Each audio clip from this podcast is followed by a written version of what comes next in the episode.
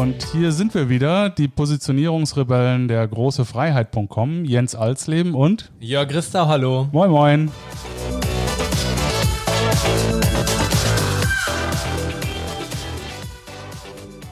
Ja, und wir haben heute einen äh, ganz besonderen Gast. Das ist der Thorsten Klinkner von der Firma Unternehmenskomposition. Und Herr Klinkner stellt sich jetzt äh, einfach halber mal selbst vor. Bitte sehr.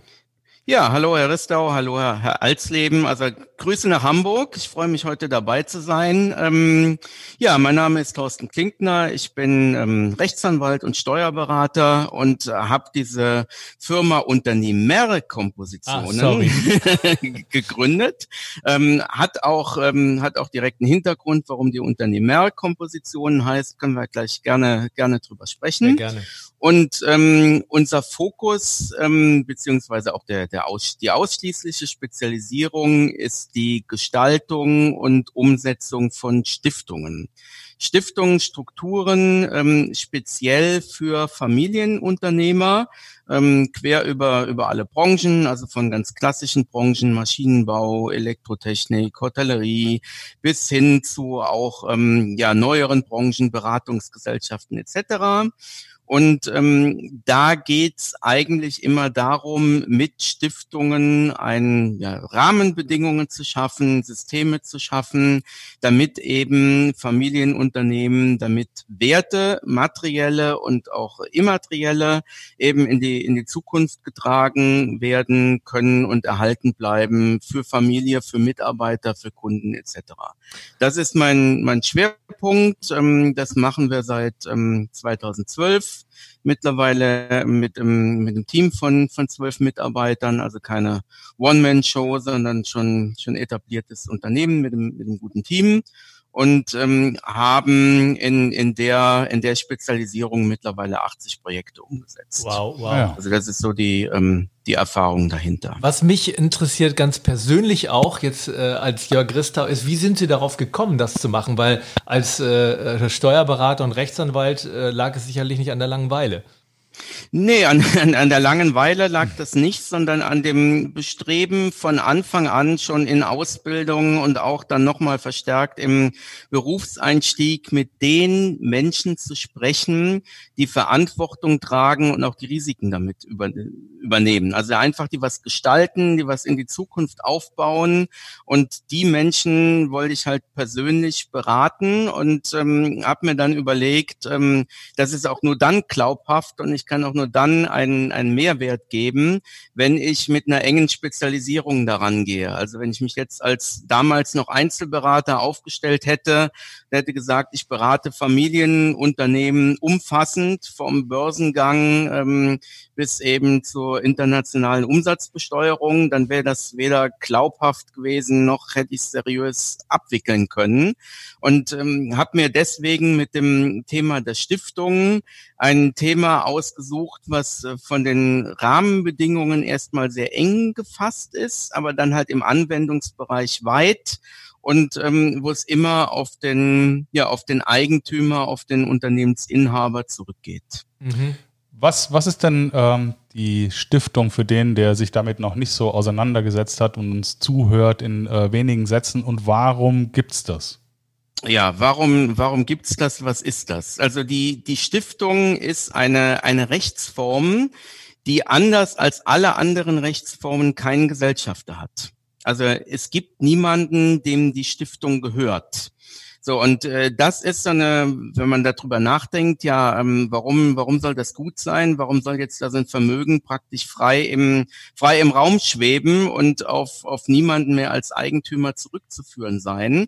Und ähm, der Kern der Idee besteht dann immer darin, ähm, bestimmte Regelungen, die man treffen will, entweder für die Vermögensbewirtschaftung, für die Führung eines Unternehmens oder halt auch ähm, für die Mittelverwendung, für die Zuwendung in den, in den privaten Bereich Regelungen zu schaffen, die von bestimmten Personen unabhängig sind. Ähm, und das wird immer dann sichtbar, wenn Sie sich überlegen, was passiert, ähm, wenn sich ein Vermögens Eigentümer, wenn sich ein Gesellschafter scheiden lässt, hat das eine Auswirkung aufs Unternehmen.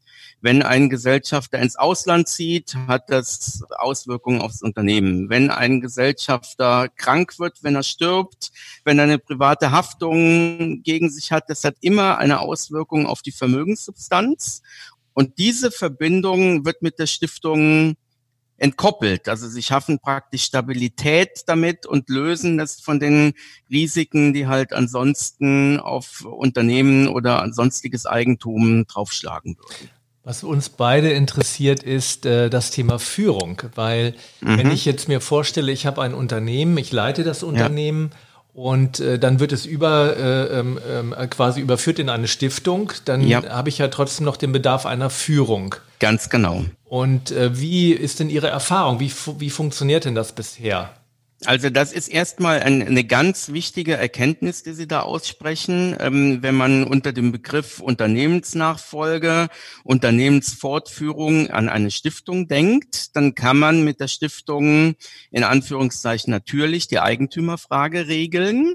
Ähm, man kann aber nicht die Führung regeln. Also man braucht natürlich, und das ist ja gut so, man braucht die, die Personen, ähm, die das dann letztlich umsetzen, die das Ganze ja verwalten, die das Ganze führen. So, ähm, was bewirkt jetzt die Stiftung, wenn man darüber nachdenkt? Ähm, wenn ich mich in die Situation eines Inhabers versetze, eines Gründers vielleicht, der hat ja am Anfang oder vielleicht auch über einen sehr langen Zeitraum Dinge gemacht, ähm, ja, ohne die groß zu reflektieren. Er hat sie einfach getan. Also es mhm. waren Erfahrungswerte, ähm, die sich irgendwie aufgebaut haben und dadurch ist dann halt ein bestimmtes Führungsverständnis, eine bestimmte Unternehmenskultur einfach entstanden. So, wenn er jetzt über die Stiftung nachdenkt, ist es eine Chance, genau diese Dinge, die ihm wichtig sind, die ihm ganz individuell wichtig sind, zu reflektieren und ähm, ne, ein Feedback zu bekommen, eine Außenwahrnehmung zu bekommen, was das denn jetzt letztlich ist, was sein Unternehmen und sein Führungsstil eben ganz besonders macht und wofür er individuell steht.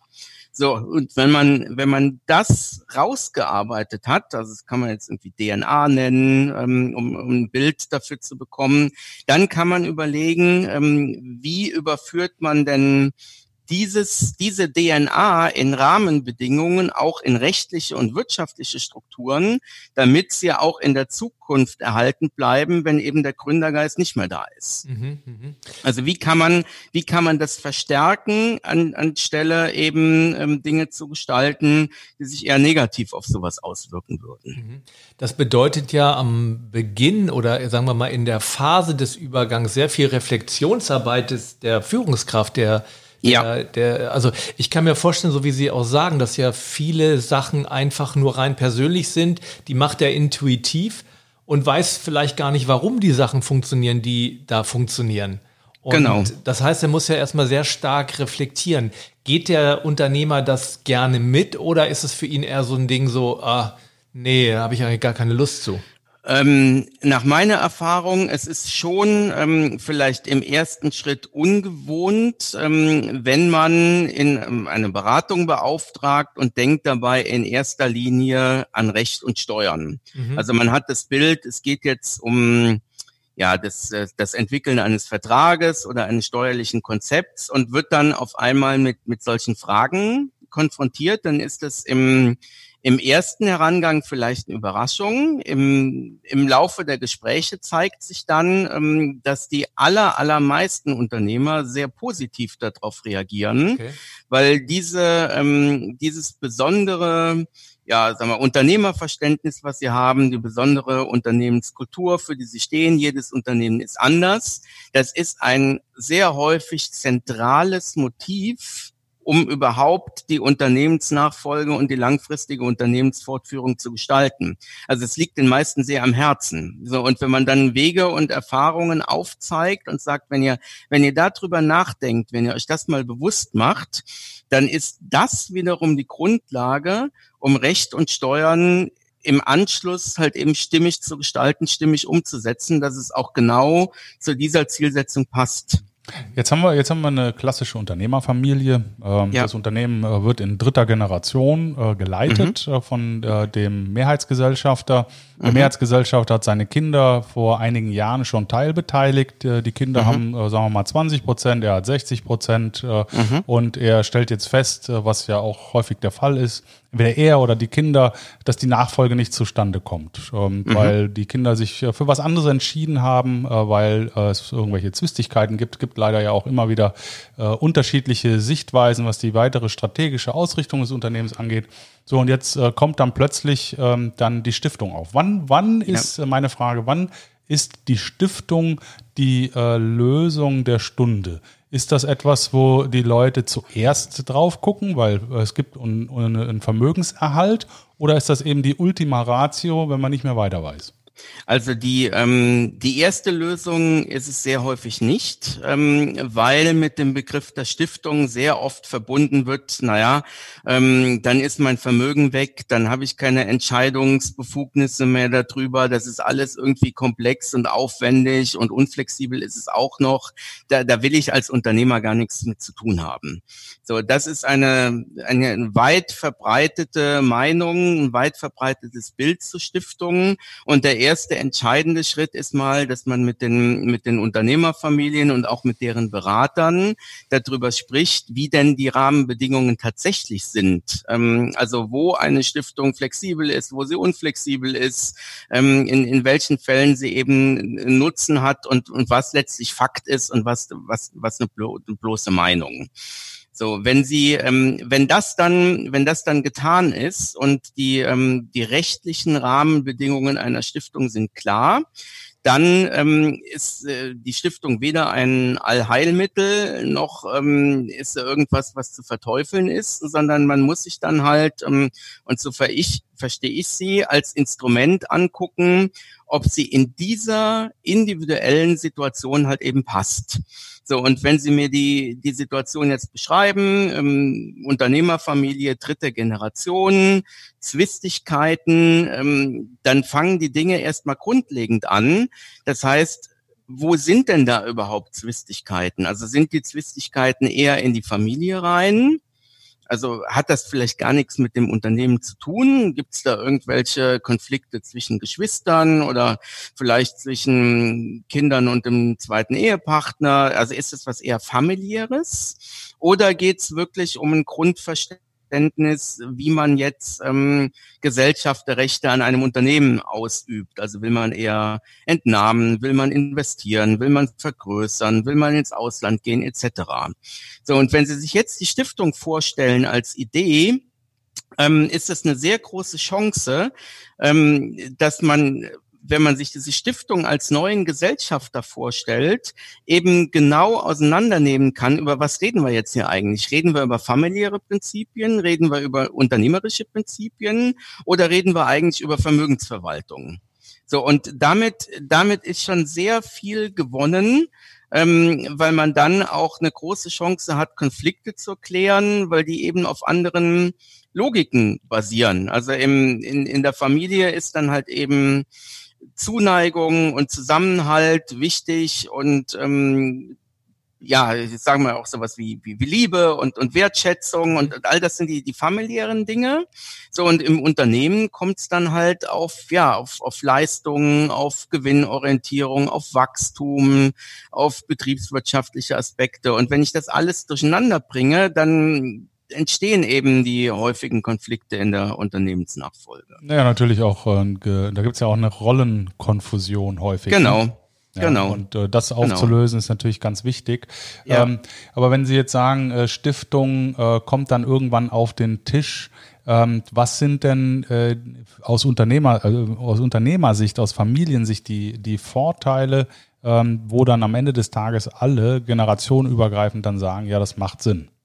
Also ähm, nehmen wir mal zum Beispiel ja. das Thema Entnahmen, ne? nehmen wir mal das ja. Thema äh, investive Entscheidungen, nehmen wir mal das Thema, das Thema Unternehmensgestaltung. Ähm. Ja.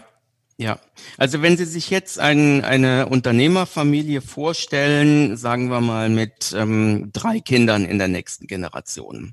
So, und ähm, ich äh, lasse jetzt die Stiftung als Option erstmal weg, sondern der, der Eigentümer, der Gesellschafter überlegt sich, ähm, wie überträgt er denn jetzt diese Vermögenswerte, die er über Jahrzehnte aufgebaut hat, Unternehmensanteile, Immobilien, Kapitalanlagen, eben auf die nächste Generation. So, dann ist das, ähm, dann ist das Bedürfnis des Vermögensinhabers sehr oft, er will irgendwie eine Art Fairness erreichen. So, wenn man eine Fairness erreichen will und denkt ähm, in erster Linie wirtschaftlich, dann fängt man an, Vermögenswerte zu bewerten und aufzuteilen.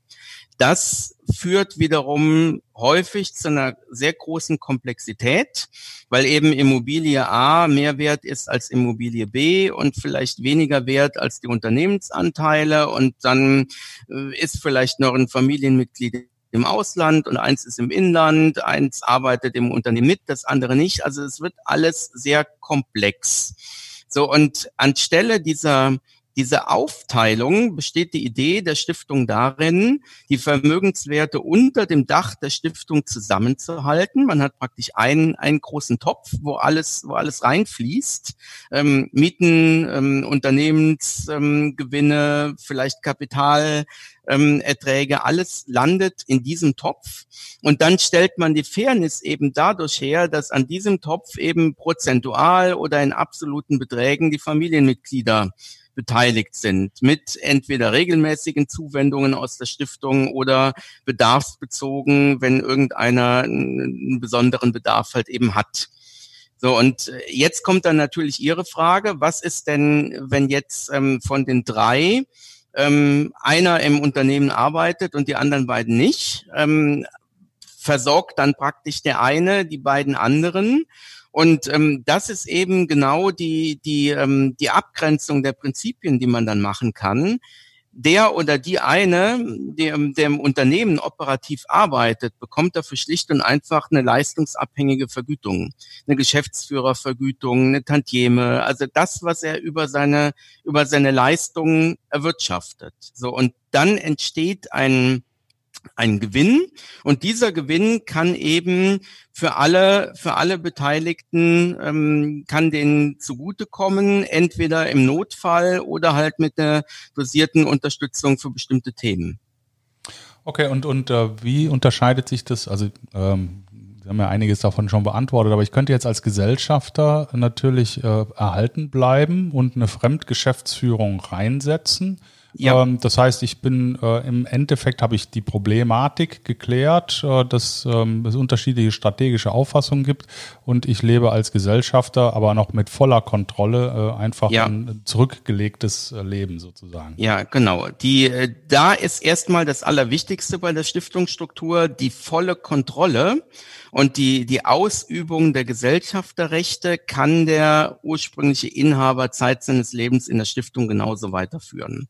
Also er, er überträgt das Eigentum, seine Gesellschaftsanteile, kann aber als Stiftungsvorstand über die Ausübung der Gesellschafterrechte Zeit seines Lebens frei entscheiden, wenn er das will, bis ins hohe Alter. Hm.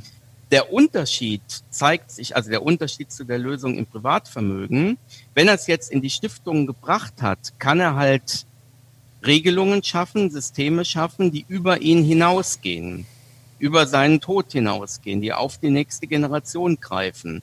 Wenn er das im, im Privatvermögen hält, wird es ja irgendwann eine Übertragung geben. So, also es muss ja, muss ja dann auf irgendjemand vererbt werden oder er verkauft es, dann wird der Veräußerungserlös eben, eben vererbt. Aber irgendwie eine bestimmte Art der Übertragung muss ja stattfinden mit allen damit verbundenen Unsicherheiten. Also wann kommt die, wie sind dann die Steuersysteme, wo wohnt der Erwerber, was macht er damit, ähm, ändert der den Gesellschaftsvertrag, macht er was ganz anderes. Das ist ja alles völlig unklar. Und diese Klarheit kann ich mit einer Stiftung als Gesellschafterin eben schaffen. Jetzt ist Ihr Ton wieder ein bisschen äh, ruhiger, äh, leiser geworden. Vielleicht äh, äh ähm, dazu dann nochmal eine Frage von unserer Seite. Vielleicht können Sie ja mal ein bisschen noch am Kabel wackeln. Ähm, ja, Jörg, du. Irgendwas ist da passiert, äh, dass Sie wieder ein bisschen leiser sind. Ja, ich habe das Kabel in der Hand und ja. okay. Okay, gut. Gehen wir mal auf den, den, menschlichen Aspekt. Genau, das war jetzt auch meine Frage, ist ähm, wann äh, äh, oder oder was was passiert denn bei den Familienmitgliedern oder wie kommt das denn bei den bei den da, wenn der Vater jetzt angenommen, ich habe jetzt äh, zwei Kinder und sage, ich möchte eine Stiftung haben und die äh, sind die schreien die Kinder dann Hurra, das ist eine tolle Lösung oder gibt es dann da äh, äh, starke Widerstände bei den bei den Kindern? Das kommt genau darauf an, ob die Kinder von Anfang an auch eingebunden werden. Okay. Ähm, wenn der, wenn, also im allerschlimmsten Fall ähm, sagt der Vater gar nichts und irgendwann wird das Testament eröffnet und die Kinder erfahren, ja, der Vater hat eine Stiftung gegründet von Todeswegen und ihr habt zwar gedacht, ihr bekommt das, aber nee, jetzt ist es in der Stiftung, weil im Endeffekt der Vater euch null vertraut und ihr könnt es nicht. So, das, das ist der, der Worst Case, was mit Sicherheit irgendwelche Arten von Gerichtsverfahren dann wieder nach sich zieht. Damit ist keinem gedient. Ähm, ganz anders sieht die Betrachtung aus. Ähm, und das ist meine durchgängige Erfahrung.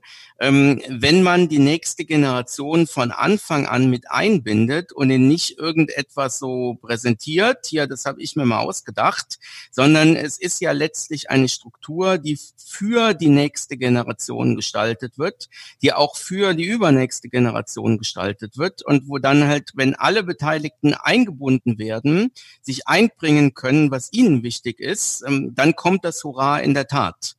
Also und ähm, dann kommen auch keine Pflichtteilsprozesse und irgendwie Enttäuschungen, sondern ähm, darüber muss halt eben gesprochen werden. Und ähm, jetzt haben Sie schon gesagt, jetzt kommt das Menschliche. Es ist dabei sogar sehr gut und ich, ich finde das, ähm, ja, das, das muss nicht zugedeckt werden, wenn dabei dann auch Konflikte hochkommen. Mhm. Also im, im Diskutieren über ähm, über mögliche Zukunftsgestaltungen und wie vielleicht der Vater das haben will und wie es die Kinder haben wollen. Wichtig ist, dass man dann halt auf Augenhöhe miteinander diskutiert und zu einer gemeinsamen Lösung kommt. Also wenn ich das so, so äh, überlege, also ich jetzt äh, erzähle mal von, von mir zu Hause, mein Vater war auch Unternehmer und ja. wir haben es nicht geschafft, uns so hinzusetzen und uns so auszutauschen, dass wir da zu einer Lösung gekommen sind. Ja. Ja, und das ähm, ist ja auch ähm, in, in eigenen Dingen ähm, das Schwierigste überhaupt und wahrscheinlich auch gar nicht sinnvoll möglich, weil man ja in, in seinem Blickwinkel und in seinem Umgang miteinander, ich sag mal jetzt negativ, auch gefangen ist. Genau. Also man, man sieht das ja gar nicht, was man, was man selber so macht und wie man auf, auf andere wirkt. Man braucht ein, ein Feedback. So, und deswegen, ähm, das ist jetzt nicht irgendwie um, um Beratungsleistungen oder sowas zu verkaufen, wo irgendwie kein Bedarf danach steht. Aber ich bin der felsenfesten Überzeugung, dass gerade in solchen Prozessen ein, ein Berater, der einen Impuls gibt, der einen Raum stellt, der, der Fragen stellt und das Ganze auch so ein bisschen leitet und moderiert, extrem wertvoll ist. Mhm. Jetzt, so, und äh, das, darin sehe ich halt auch meine Rolle in den, in den ähm, ja, in den vorgelagerten Stufen von so einem Projekt, dass man erstmal miteinander redet, worum geht's hier und was ist los. Weil also Führung fällt, äh, ganz kurz nur, Führung fällt, äh, beginnt ja auch in der Familie. Also das ist auch so meine Erfahrung, weil äh, man spricht von Führung, man spricht von Unternehmensführung und ich habe das aber auch äh, außerhalb meiner Familie kennengelernt, dass die Führung innerhalb der Familie beginnt und im gen genauso geführt wird wie im Unternehmen. Und da Exakt, entstehen ja. schon die Konflikte. Und ja. die zu lösen sind die Familien. Und ich sehe das gerade heutzutage, dass ähm, immer weniger Familienunternehmen wirklich weiter existieren können in der Familie, weil sie es nicht schaffen, diesen Konflikt beizulegen und dann werden die Unternehmen verkauft oder wie auch immer. Ich glaube, dass viele noch gar nicht diesen Wert der, der, der Stiftung erkannt haben. Und wie lösen Sie das bei, bei, bei sich? Also wenn Sie so Streithähne haben. Lass, lass mich noch eine Frage hinterher äh, schieben, weil wir sind ja beide Mediatoren und Coaches. Ja. Äh, mhm. äh, vielleicht können Sie da auch nochmal reflektieren, Ihre Erfahrungen äh, mit unseren äh, Berufsgruppen, äh, ob das hilfreich ist in dem Moment oder ähm, was, was Sie da erlebt haben. Ja, ähm, also ich habe ähm, mit mit Coaches ähm, sehr sehr gute Erfahrungen. Also ich bin ähm, überzeugt von einem Coaching. Ähm, das Problem bei dem Coaching ist ja generell die Berufsbezeichnung ist nicht geschützt. Ja, ja, klar. So, das heißt, jeder jeder kann sich ja Coach nennen, ähm, auch wenn er überhaupt keine Erfahrungen darin hat und wenn er auch überhaupt keine theoretische Ausbildung darin hat. So, das heißt, es ist für jemanden, der das der einen Coach sucht, ähm, sehr, sehr schwierig, einen, einen guten Coach zu finden. Mhm. So, ähm, wir haben in Projekten schon, schon mit Coaches zusammengearbeitet und zwar immer dann, ähm, wenn ich als, als, als Anwalt, als Steuerberater mit einem Grundverständnis für all diese Zusammenhänge zu, an irgendeinen Punkt komme, wo ich merke, da sind jetzt tiefere Dinge angesprochen, ähm, wo ich zwar ich sag mal, eine Ahnung von habe, in welche Richtung das gehen kann, aber auch nicht mehr. Mhm. So, und zu einem professionellen Beraterverständnis gehört dann aus meiner Sicht, dass man das dann halt an jemanden abgibt, ähm, der sich genau um, um diese Dinge halt eben kümmert. Und äh, dann ist es halt in Projekten so gelaufen, dass praktisch dann ein Coach übernommen hat. Und nach drei oder vier Coachings ähm, bin ich ähm, als, als Berater für die, für die rechtlichen und steuerlichen Dinge wieder reingekommen und habe praktisch darauf aufgesetzt. Ja, auch gerade die Konfliktbegleitung im Sinne einer Mediation ähm, ist ja, extrem, ja. extrem hilfreich auch. Ne? Genau, genau. Und vielleicht ist es auch dann äh, gut ähm, für, wenn man mal einen anderen Rahmen hat, einen anderen Blick Blickwinkel, was vielleicht erstmal jetzt nicht ähm, in erster Linie mit, mit, mit rechtlichen und steuerlichen Fragen zu tun hat und diese Dinge dann halt klären kann. Aber sie sind die Grundlage. Ja. Sie sind die, die, die Grundlage, wenn ich, wenn, solche, solche Konflikte, die sind halt eben da und sie sind ja auch nichts Schlimmes. Ne? Ja, genau. Nur wenn sie, wenn sie weiter schwelen und, und nicht angesprochen werden und niemand weiß, warum er sich da jetzt letztlich so verhält, dann wirkt das natürlich irgendwann mal aufs Unternehmen. Mhm. Also das ist eine ganz wichtige Aussage. Ähm, es ist ja auch erwiesenermaßen so, dass Change-Prozesse nur dann erfolgreich umgesetzt werden können, wenn äh, bestehende Konflikte im Vorfeld aufgelöst werden. Ja, Genau. Ja, und es das heißt genau. im, im, Training, es gibt da so eine, so eine Trainingsweisheit, ähm, das ist, Ruth Kohn hat das mal äh, entworfen, das Konzept, das heißt, Störungen haben Vorrang und Störungen sind immer persönlicher Natur. Ja. Und ähm, viele, das ist so meine Erfahrung, versuchen das auf rein sachlichen Ebenen zu lösen ja. und laufen dann meistens in eine Sackgasse. Also ich habe das schon erlebt, dass dann auch so schon eigentlich die Sachen unterschriftsreif waren und dann plötzlich, bumm, wie Genie aus der Bottle, ähm, war dann plötzlich der Konflikt wieder da und hat das Ganze zunichte gemacht. Ja. Genau. Es gerne genau. ignoriert genau. wird. Und die, die, die üblichen Themen, ähm, die diskutiert werden an Sachthemen, die dann angeblich solche äh, Konflikte auch verursachen, also Bewertungsfragen, ähm, Aufteilung von Vermögenswerten, Mitspracherechte und solche Sachen, die sind natürlich auch wichtig, aber nach meiner Erfahrung sind sie nicht der, der, die Ursache für den Konflikt. Also die, sind vielleicht eher so ein Symptom. Ja. So, und wenn man an die, an die Ursache nicht, nicht rangeht und, und sich das nicht anguckt, dann, dann wabert es weiter. Und auf der anderen Seite, wenn man es sich anguckt, ähm, kann man dadurch natürlich auch als, als Familie und auch als im Unternehmen eine ganz gewaltige Stärke entwickeln, weil aus dem Konflikt folgt ja dann halt auch die, die Klarheit und wie, wie will man es denn und ähm, wer will sich jetzt wo einbringen. Also ich habe damit durchaus ähm, positive Erfahrungen in den Projekten. Häufig werden, werden diese persönlichen Themen versucht abzuarbeiten in den Sachthemen.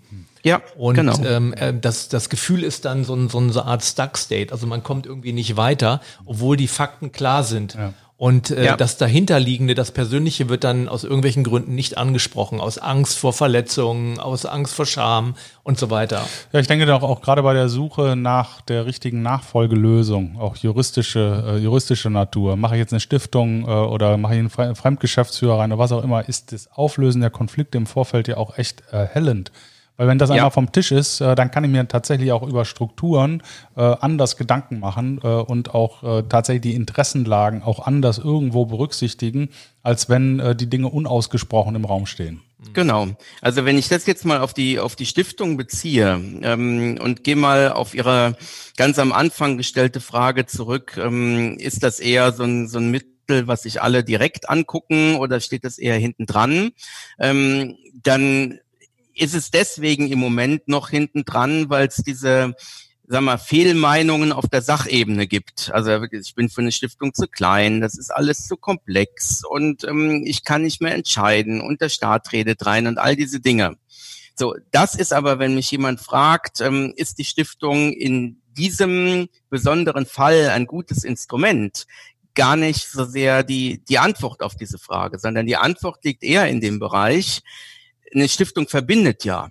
Mhm. So, und äh, will ich diese Verbindung und für wen will ich diese Verbindung und wo gibt's irgendwie einen, ein gemeinsames Vermögen? Das muss ja nicht alles sein. Es kann ja ein bestimmter Vermögenswert sein, bestimmter Unternehmensteil, ein bestimmter Immobilienbestand. Und das ist eher die grundsätzliche Frage. Mhm. Und wenn ich zu der Erkenntnis komme, der Karren ist schon so verfahren und wir haben uns auseinandergelebt und haben schon vor Gericht miteinander gestanden und um, um, um Gottes Willen, also mit dem Teil der Familie eben gar keine Verbindung, dann wäre jetzt auch die Stiftung nicht das Instrument der Wahl. Also dann wäre eine Vermögensaufteilung, eine, also die Zersplitterung, die wäre viel besser, weil dann kann jeder seine, seiner Wege gehen und man hat eben diesen gemeinsamen Bezug nicht mehr. Wenn ich den Bezug aber gerade will, wenn ich ähm, ein Verständnis als, als ja, Unternehmerfamilie eben habe und das, das soll ein, ein großes gemeinsames Ganzes sein, dann ähm, ist das der, der, der wahre Aspekt, der dann halt auch dazu führt, dass das Ganze sinnvoll ist. Wie ist denn Ihre Erfahrung, wenn man, äh, wenn eine Familie sich entschieden hat, eine Stiftung zu begehen? Ist es der richtige Begriff? Weiß ich nicht. Also ja, zu, zu gründen, zu errichten. Zu gründen. Ja.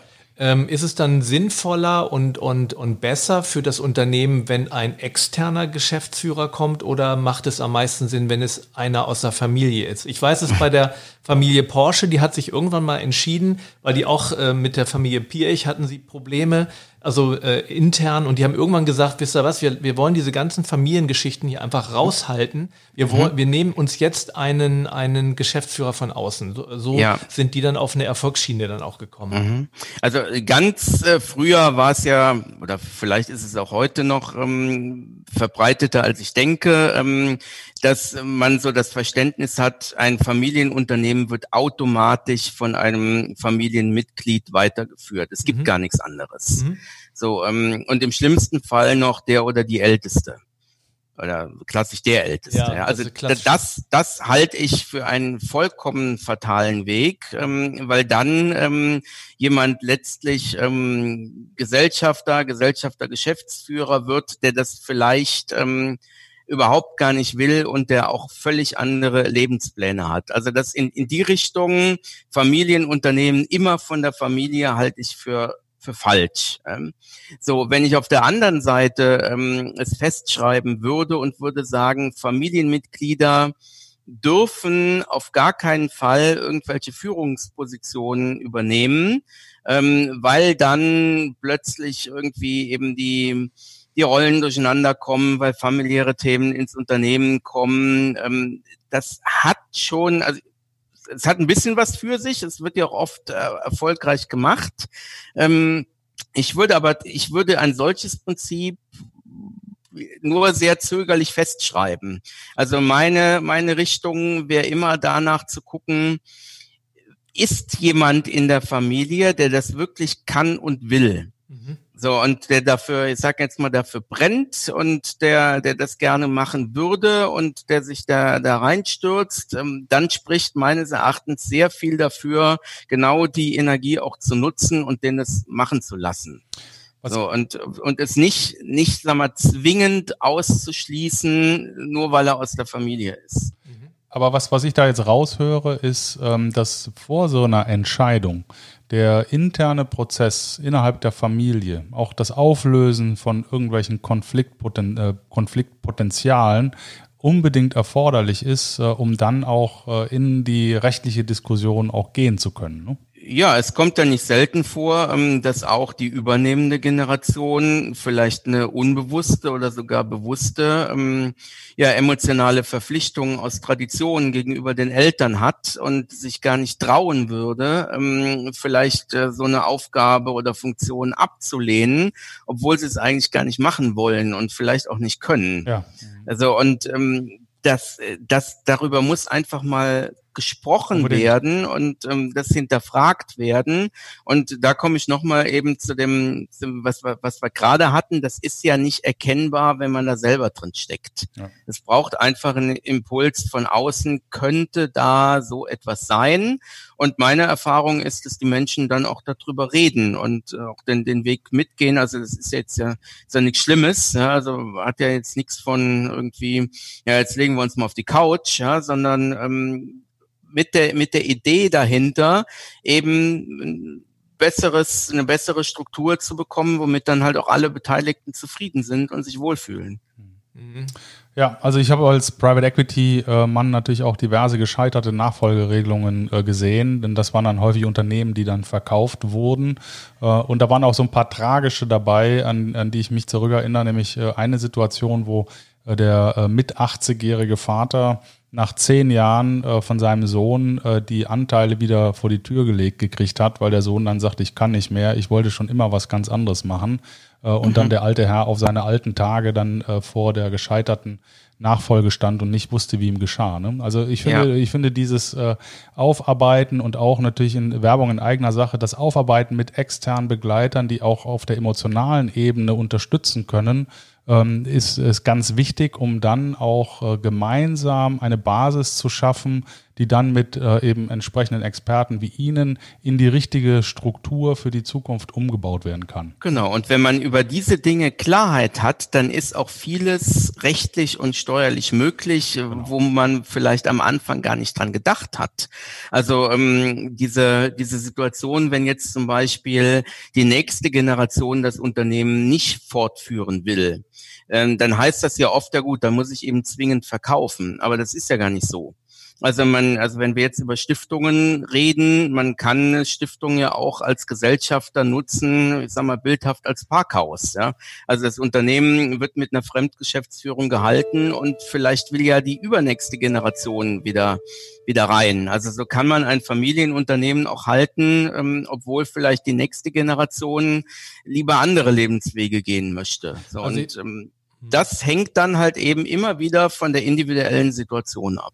Also ich, ähm, was, was mir nochmal am Herzen liegt, weil ich das auch im, im Bekanntenkreis tatsächlich äh, von zu Hause hatte, das war ein mit 80-jähriger Vater, der seinen Sohn nie rangelassen hat. Und als der Vater dann starb, war das Unternehmen so veraltet, dass da im Grunde, äh, und das war dann mein Part dabei, das musste abgewickelt werden, weil die waren so hinten dran. Und ähm, ich glaube, was, was ganz wichtig ist in dem Zusammenhang, ist, sich früh genug Gedanken darüber ja. zu machen und nicht erst, wenn der, wenn der Vater äh, äh, plant, nächstes Jahr auszusteigen oder sowas. Das ja.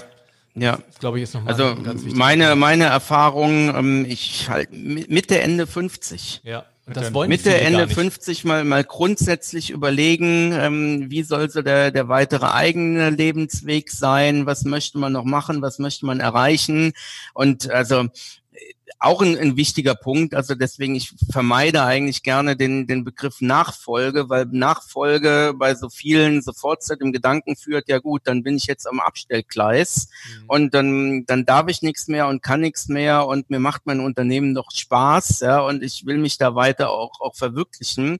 Auch dafür gibt's ja Lösungen und man kann das gestalten.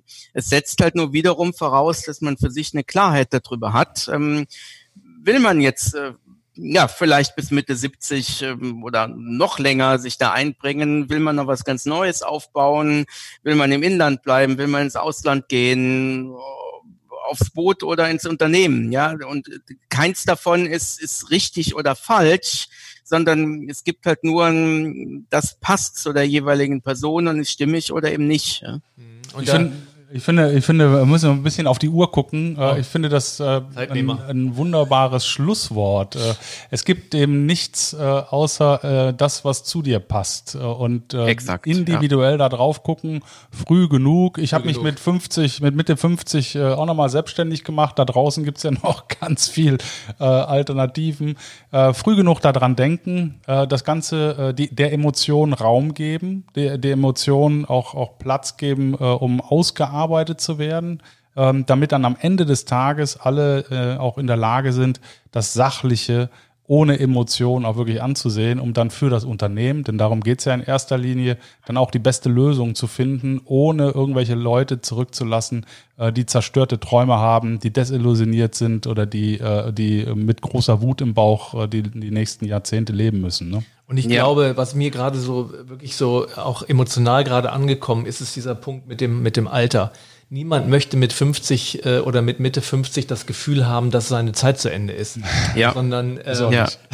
ist es genau, ist, ist es auch nicht. nicht. Und ich glaube, dass sich viele deswegen keine Gedanken darum zu machen, weil sie sagen, ich bin ja noch voll im Saft, warum soll ich mir jetzt ja. Gedanken machen? Vielleicht wäre es eine gute Möglichkeit, mit uns zu sprechen, um einfach so Lebensplanung zu machen. Ne? Nicht, nicht Lebensendeplanung, sondern Lebensplanung zu machen. Ich glaube, da liegt nochmal ein Unterschied. Ja, und der Zeitraum zwischen 60 und 90 ist genauso lang wie zwischen 30 und 60. Ja, super. Ja. ja. es gibt viel zu tun. Wir werden immer älter. Da, da, kann man noch was machen. Ne? Ja, absolut. Das finde ich war genau das richtige das Stichwort. Ja, das war gut. Äh, wir danken im Taschenrechner kalkuliert. vielen, vielen herzlichen Dank. Ich äh, ja. habe mich sehr gefreut. Ich wünsche Ihnen alles ich Gute. Auch. Bleiben Sie gesund. Vielen Dank für das Gespräch. Ja. ja und danke Dank. fürs Format. Gerne. Sehr Tschüss. gerne. Bis dann. Tschüss. Bis dann. Ciao. Thank you.